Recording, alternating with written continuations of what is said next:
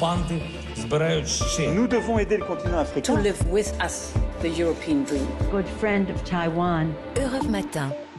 La revue de presse internationale sur Europe 1 vous emmène d'abord en Algérie avec notre correspondant Nour Chahine. Bonjour Nour. Bonjour. Alors aujourd'hui, on parle de quoi là-bas? Eh bien, de la remontée des réserves de change algériennes. Ces dernières devraient frôler les 55 milliards de dollars d'ici la fin de l'année. Une véritable aubaine pour l'Algérie qui a vu ses réserves de change chuter de 200 milliards de dollars en 2014 à 43 milliards en 2021, rappelle Algérie Eco. Le journal en ligne reprend des interviews d'économistes qui estiment que cette épargne publique en devise devrait atteindre les 60 milliards de dollars au courant de l'année prochaine. Maghreb émergent précise que l'Algérie profite d'une embellie des prix des hydrocarbures, principale ressource financière du pays, pour équilibrer sa balance commerciale. Après plusieurs années de déficit, elle a enregistré des excédents durant deux années consécutives.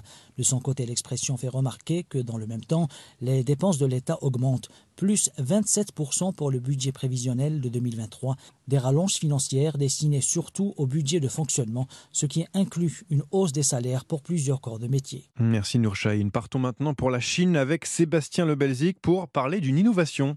Alors à la une de l'actualité, aujourd'hui en Chine, les débuts du premier vaccin anti-Covid par inhalation, une nouveauté mondiale grâce à un laboratoire chinois, se félicite le quotidien du peuple. Le sérum est aspiré avec un aérosol et selon les premières personnes vaccinées cette semaine, eh bien il aurait un goût plutôt sucré, nous dit le China Daily, c'est comme boire une tasse de thé au lait, raconte un habitant tout juste vacciné.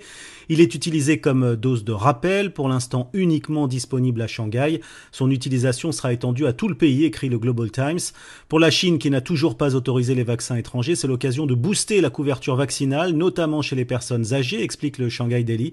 Ce vaccin sera aussi exporté notamment en Asie du Sud-Est. L'Indonésie et la Malaisie ont déjà passé commande, nous dit la presse chinoise. Merci Sébastien Le Belzic. Direction maintenant l'Inde avec Combastin. On s'intéresse à quoi aujourd'hui?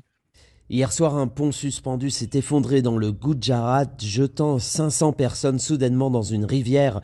Les images de noyades retransmises par toutes les télés ont saisi d'effroi l'Inde. Au moins 130 personnes sont mortes selon le Hindustan Time et les recherches sont toujours en cours.